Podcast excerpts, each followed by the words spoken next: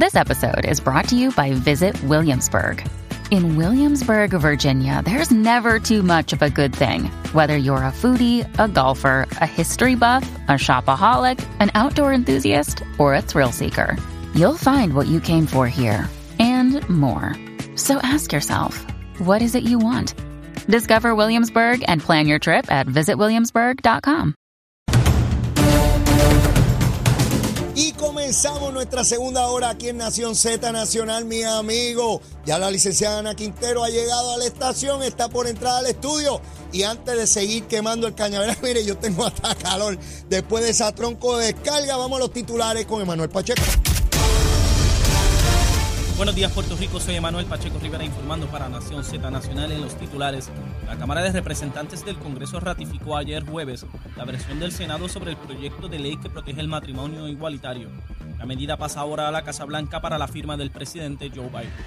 En otras notas congresionales, la Cámara de Representantes Federal aprobó ayer el proyecto de ley de autorización de gastos de defensa, que incluye el requerimiento de un informe sobre las capacidades militares de Estados Unidos en la cuenca del Caribe, en particular alrededor de Puerto Rico y las Islas Vírgenes estadounidenses.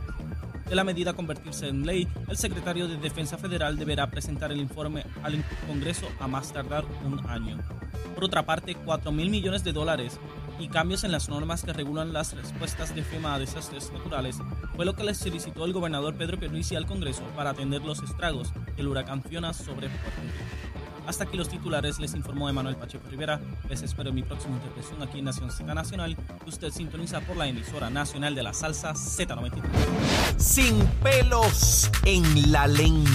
Es esa otra cultura, la cultura de la violencia, donde ver asesinar a alguien es algo muy sencillo. Leo, Leo Díaz en Nación Z Nacional por Z93. Y comenzamos esta segunda hora. Ya en un momentito entra la licenciada Ana Quintero, que no estuvo el viernes pasado. Y como todos ustedes saben, cuando ella llega, viene el análisis legal, toda la cosa, con su vasta experiencia como abogada, como fiscal y persona entendida en los ámbitos legislativos y del Ejecutivo también. Quiero comenzar el tema sobre el estatus político de Puerto Rico. Todos ustedes saben que hubo un proyecto que se aprobó en la Comisión de Recursos Naturales de la Cámara y que el mismo pues no ha tenido el éxito que se esperaba y que se anticipó de que pudiese bajar al hemiciclo de la Cámara de Representantes.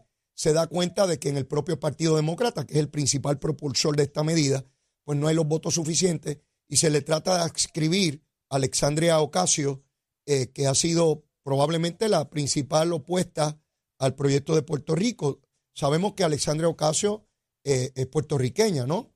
Eh, tenemos que estar claros de los procesos y cómo se influencian. Alexandra Ocasio llegó a la Cámara de Representantes Federal destronando al número dos eh, demócrata en la Cámara y sin embargo, pues eh, eh, ella ganó. Se convirtió en una estrella del Partido Demócrata, sumamente liberal, no solamente en el estado de New York, sino en toda, en toda la nación.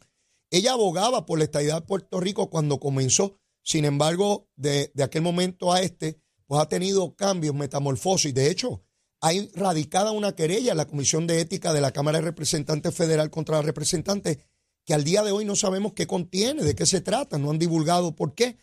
Eh, pero me llamó la atención porque ella da cuenta de que ella es muy celosa con los fondos que recibe de uniones. Así que por las expresiones que ella misma hace, me da la impresión de que algo tiene que ver con donativos a, a su campaña.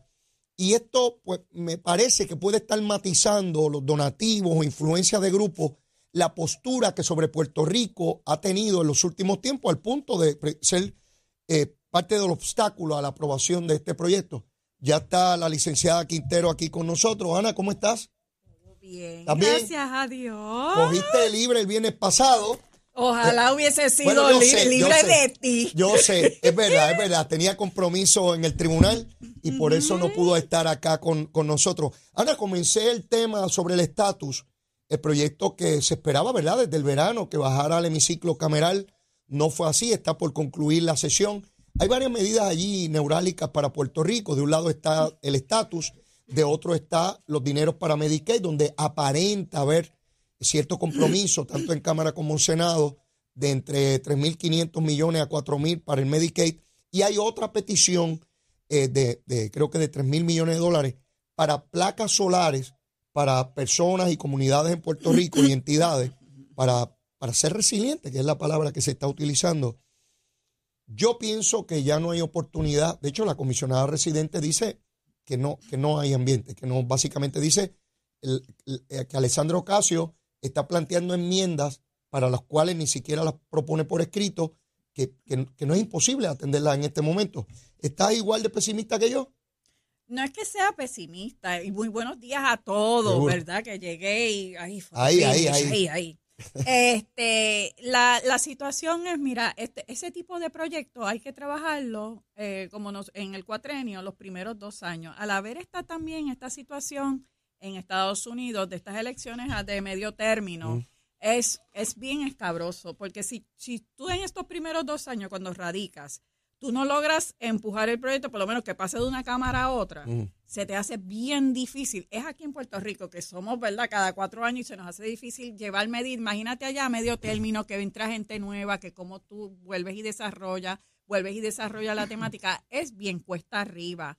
Hay que, el ambiente es, el problema del ambiente es que aquí se, ahora mismo confiona, tenemos la Junta de Supervisión Fiscal, perdón, muchos legisladores y más de los que están llegando ahora eh, en este nuevo término, eh, se le hace difícil porque esta gente nosotros le tenemos que seguir y ahora quieren ser Estado y nos tienen embrollados y nosotros dándole chavo y dándole chavo. Miren, hay muchas situaciones que hay que volver a explicar de gente que viene nueva. Y ese es el problema de nunca acabar con este proyecto del estatus, que no hemos conseguido alinear, como yo digo, todos los planetas para que el mismo se dé. En el caso de los demócratas, que eran los que impulsaban esto bajo el principio de que tanto Washington, D.C. como Puerto Rico deben convertirse en Estado, y obviamente lo que está detrás de eso políticamente es entendiendo que ambas jurisdicciones votarían demócratas, es lo que hace que la antítesis, la contraparte, se vuelva en contra del proyecto, porque sencillamente, ¿cómo es que van a constituir un Estado demócrata? Piensan los republicanos. Exactamente. Así es que si incluso dentro de los demócratas hay división, pues olvídate de pensar de los republicanos que traen Eh, enero en mayoría. eso es lo que ahora sí que no, que no hay Ese es posibilidad. el detalle. En términos de los republicanos, si hubiese habido suficientes republicanos que compensaran la salida de demócratas, pues quizás, pero eso no ocurrió. No, los republicanos se, se trancaron. Básicamente estamos hablando de demócratas. Había muy pocos republicanos en el proyecto.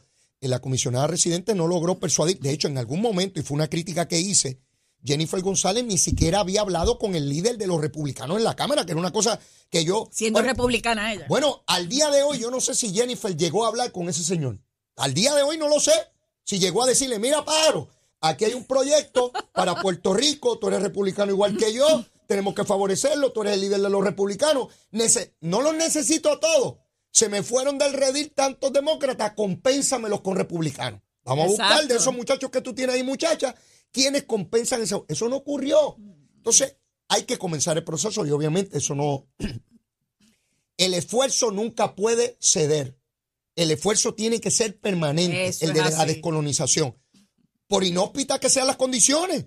Porque si no, y, y- te pregunto, Ana, si no hace 50 o 60 años no se hubiese luchado por esta idea, el PNP Exacto. ni existía y cuando existió no ganaba ele- elecciones sino a las del 68 cuando, ¿verdad? Así ahora fue. no, ahora se gana gobernador, comisionado, alcaldía. No es como hace años que el movimiento estadista era minoritario. Ahora es el mayoritario en Puerto Rico por los votos, por lo que vimos en el Eso es 2020 así. con la estadidad. Así que hay que diseñar, Ana, nuevas estrategias para comenzar con los republicanos en enero. Definitivamente. Pero tú sabes que también aquí hay, hay una, una de las tantas fichas de Trump que, pero una ficha que Estados Unidos le conviene, ¿verdad? Que no seamos Estado. Ajá. Es la famosa ley de cabotaje. Mm. Y tú sabes que hay muchas personas, y por no decir corporaciones grandes, y más las marítimas, que son de, de muchos recursos, que esa, esa, esa, esa, ese chanchito no lo van a dejar. Claro, ir. claro. Y, Y- es fuerte, y es fuerte.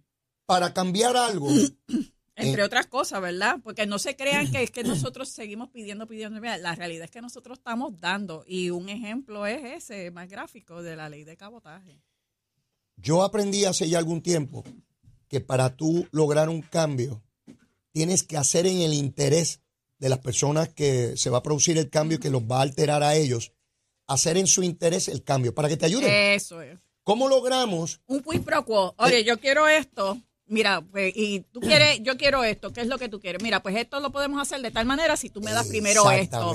Y, y, esa, y ese juego, como yo digo, ese juego de pies se tiene que dar. Exacto. No puedo ir con el mero hecho, yo quiero ser Estado, estoy aquí. No, el, el juego tiene, y tiene que ser intenso, Leo. Sí. Porque aquí sí hay delegaciones que van y, y se van, pero se queda. Y entonces tenemos, tenemos los, los, ¿verdad? Los que se fueron e- electos y, y tienen que trabajar. Algo que, algo que yo tengo que traer a la atención, yo veo eh, de todos los electos eh, eh, pro estadidad, veo a Ricardo Rosselló dentro de todas las figuras, tengo que resaltarla, ¿por qué? Porque él ha ido estado por estado haciendo grupo, estado por estado. Y eso hay que Es reconocerlo. novela, eso nunca se había hecho. Eso nunca se había hecho, porque es lo que tú dices, o sea, aquí hay que ir a paso lento pero firme. Tenemos que estar intensos y la, y la persona que yo veo en este momento, ¿verdad? Yo no digo que otros no lo estén haciendo, pero Ah. públicamente que se ha visto intenso en eso de no soltar ese paso, es el doctor Ricardo El Rosselló. único de ellos que has tenido el ingenio, la creatividad de hacer cosas nunca antes hechas Correcto. para adelantar ese esfuerzo es Ricardo Rosselló. No solamente en Washington, sino que vamos estados, a las bases eso. políticas de estos legisladores con sus votantes, Correcto. particularmente los puertorriqueños, que es en su interés el que esto se mueva.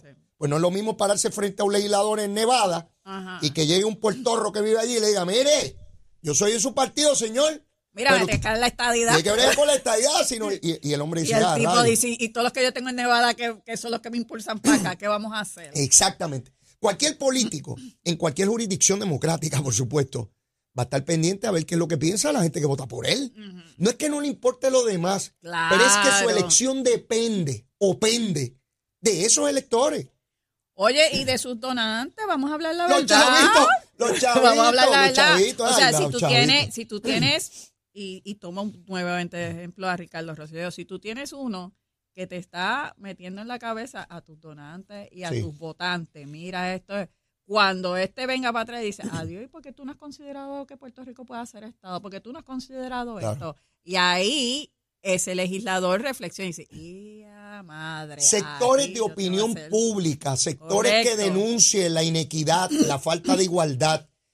Eso hay que lograrlo, hay que trabajarlo y hay que es. procurar las personas que tienen el conocimiento para llegar a eso. Porque ni Definitivamente. tú ni yo podemos afectar ese proceso allí, pero hay personas que sí tienen la entrada a esos sectores de opinión pública y que pueden lograr, pues, editoriales, eh, eh, artículos periodísticos que vengan aquí, que vean la desigualdad, que vean la falta de derechos y que hagan de la agenda de Puerto Rico su agenda en mirar la ciu- 330 millones de ciudadanos americanos y tenemos 3.2 millones en la isla de Puerto Rico Con que no tienen los mismos derechos que tienen los demás. Con taparrabo estamos, ¿verdad? ¿A cuente qué? Y ahora es más sencillo y más fácil dentro de todo el mundo complicado que vivimos, es más sencillo y fácil. Porque ahora todo el mundo es influencer y todo el mundo está en redes. Y eso tú lo puedes seguir propagando y llamar la atención. Hay Sí. que llamar la atención de Puerto Rico, que no nos vean que nosotros somos unos mantenidos, porque esa es la imagen que tienen los norteamericanos con nosotros. Ah, es que esa gente hay que mantenerla. Esa gente, mira, para allá le tuvimos que poner una junta contra el FIGAR porque despilfarran los chavos. Sí. Eso es lo que, lo que está allá en, en la masa.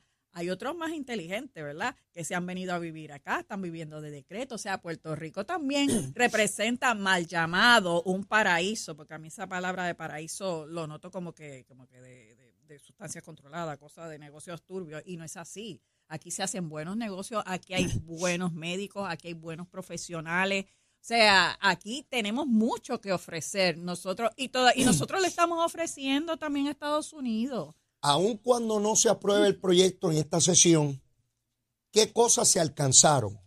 Una, esa delegación extendida que va a seguir creciendo y sofisticando su método de ataque. Dos, hemos logrado, cuando digo hemos, hablo del movimiento estadista, se ha logrado que Nidia Velázquez, Correcto. que por 30 años, tres décadas, defendió el ELA, que era la puerta de entrada para el ELA en la Cámara de Representantes Federal con el seniority y el respeto que tiene dentro de los, de los demócratas, perdón. Nidia Velázquez dice de manera clara, directa, inequívoca, que Puerto Rico es una colonia, que hay que descolonizar, y con el proyecto que está avalando no tiene problema que el pueblo vote o independencia o estadidad, la voluntad del pueblo. Eso es así. Es un paso gigantesco, no podemos minimizar eso, Sí. porque allí en ese Congreso no hay nadie, no hay uno, uno puertorriqueño que defiende el ELA. Eso es así. Ni uno, ni Darren Soto, ni Richie Torres. Ni los cabilderos tampoco, porque no, no tienen, o sea, esto de, para que tú veas, que esto de estar pagando a muchos cabilderos para esta edad, no ha merecido nada. Hemos gastado dinero, o sea, dinero del pueblo, para esto que no. Lo que la estrategia es lo que estamos, lo que se está haciendo, ¿verdad? Con los de- con la delegación extendida. Ir estado por estado, buscar primero a los puertorriqueños. porque tú te fuiste a Puerto Rico? Ah, por tal razón. ¿Tú apoyarías de que si fuera estado tú regresarías? Sí, ah, pues vamos a trabajarlo. O sea, ese, ese movimiento, ese movimiento, ese movimiento, ese movimiento. Hay algo que hizo muy interesante la esta semana el gobernador eh, Pedro Pierluisi, Sí. que fue a Orlando, ¿verdad? Que es la- el, el segundo Puerto Rico ahora Ah. mismo, ¿verdad? El, el El- pueblo El 79 7-9, sí. diciéndole, oye, tú viniste acá porque se te hace más fácil hacer negocio.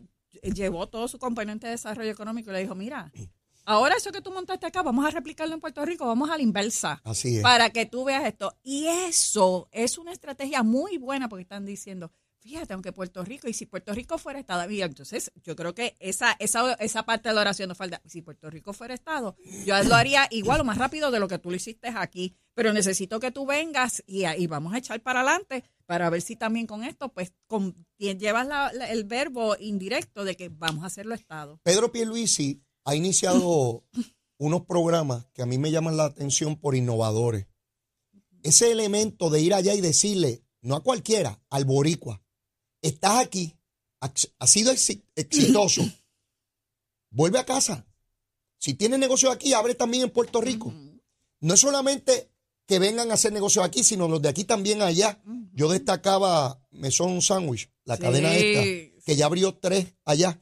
Y yo me preguntaba, ¿qué pensarían los changuitos de aquí que se pasan que los americanos y que nos están gentrificando y que están con las playas y se están quedando con las casas? Todo ese discurso, Sí. Yankee Go Home.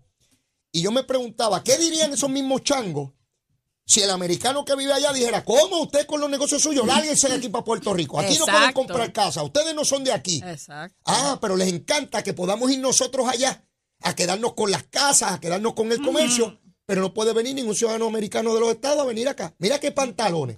Eso es así. Y esto es importante que lo tengamos claro, porque ese discurso de odio no ayuda ni a una república. Si Puerto Rico fuera república, tampoco pueden venir los americanos a invertir aquí, ni los españoles ni los franceses, porque nos están gentrificando, se están quedando con los negocios, se están quedando con las casas.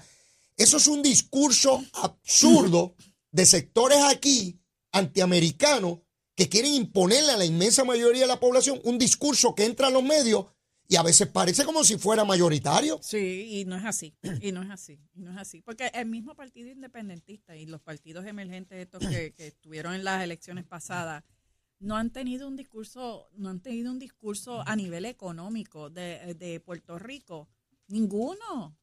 ¿Qué, qué ha dicho Victoria Ciudadana con relación a la economía de Puerto Rico? Que los demás son malos y que voten por ellos.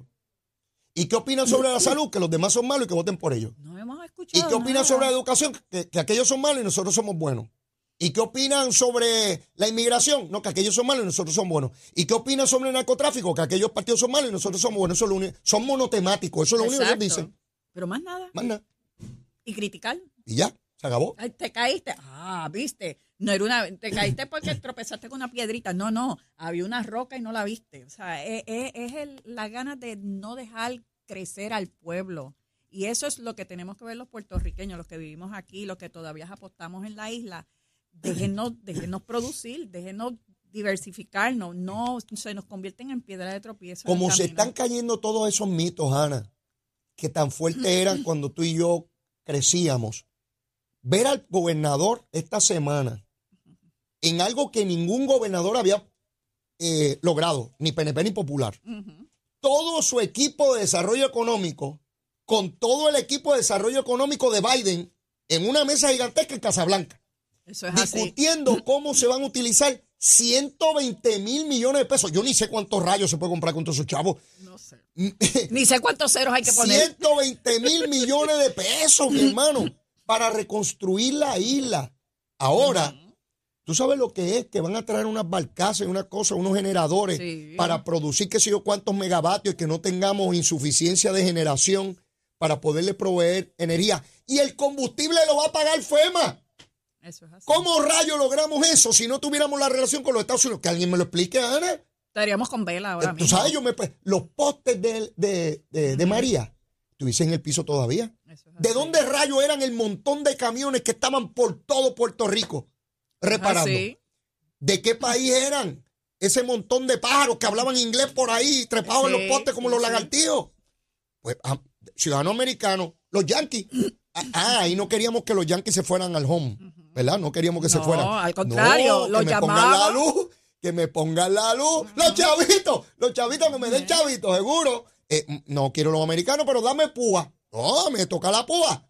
Algunos la cogieron sin que le tocara. Se devolvieron sobre 70 millones de dólares de personas que no le correspondía Imagínate. esa ayuda. Imagínate. Son millones y millones de dólares.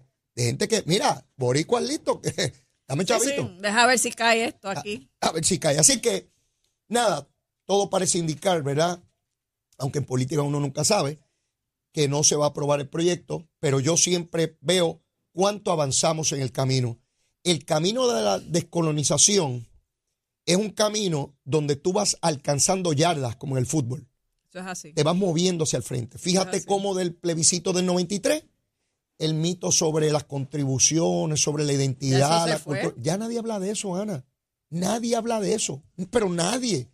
Como es tan normal prender el celular y ver a, un- a tu familiar en la. Florida y la gente viaja. ¿Cuánta gente tú conoces y yo conozco que se montan en aviones y están todo el mes de allá para acá, de aquí para allá y voy a Sí, ver los sí, nietos? Y todo- taxi aéreo. Estoy, estoy- estoy viviendo tres semanas allá o tres Sí, meses sí, allá sí. y tantos acá y qué sé yo qué. Así es. Mira, como si fuera, voy para Mayagüez. Así es. En dos horas y media está en Kissimmee. Igualmente. Comiendo lechón allí y tiene trabajo y qué sé yo ni qué. Y vamos a comernos aquello. Y voy a los parques y veo el ratón y regreso Sí. a casa. O sea, Así. nuestra sociedad, los puertorriqueños, se siguen integrando de la mejor manera a una sociedad que ya no es extraña, ya no es esa sociedad que veían en la generación anterior No. del yankee, el feo, para los militares, ya todo eso se acabó. Y del racismo. Ya, ya tú no ves la. Siempre existirá el racismo, pero ya tú no lo ves, por lo menos a, a nivel de los puertorriqueños, ya tú no lo ves como. Como, como era hace algo. 50 años, 50 años cuando mi padre fue a vivir a New York. Así es. Sí, era una sociedad distinta y yo puedo entender el coraje, la molestia, el odio de una sociedad que, que te trataba distinto por, por muchas razones. Hoy es al contrario, hoy el discrimen se ve como algo muy malo en, Eso es generalmente la sociedad. general. Al punto que esa sociedad que dicen que es racista escogió un negro presidente, no una, dos veces. Así fue. ¿Y cuántas veces ha habido un, un presidente eh, negro en las potencias mundiales? Estados Bueno. Unidos el primero. Y en Puerto Rico, cuando ha habido un gobernador negro. Negro nunca. Un candidato negro a la gobernación. Así porque los yanquis son los racistas. Dígame un candidato negro a la gobernación. El PIB tiene candidatos negros. Dígame cuál es negro que de ese pregunto. liderato del PIB. Vamos, va- vamos a Eso hablar. es lo que yo pregunto vamos a siempre. hablar de. Sí, mira, me tocaste un tema fabuloso. Sí, vamos a hablar del racismo de los yanquis. ¿Cuántos negros han logrado estar en el liderato del Partido Independentista de Puerto Rico? Yo los veo blanquitos. Sí, son Hasta bien se- blanquitos. se ven- se ven europeos. María de Lourdes es, es hincha igual que yo. Es hinchita. Y, y Berrío, más hinchito que ese, no- ese estudió en Oxford.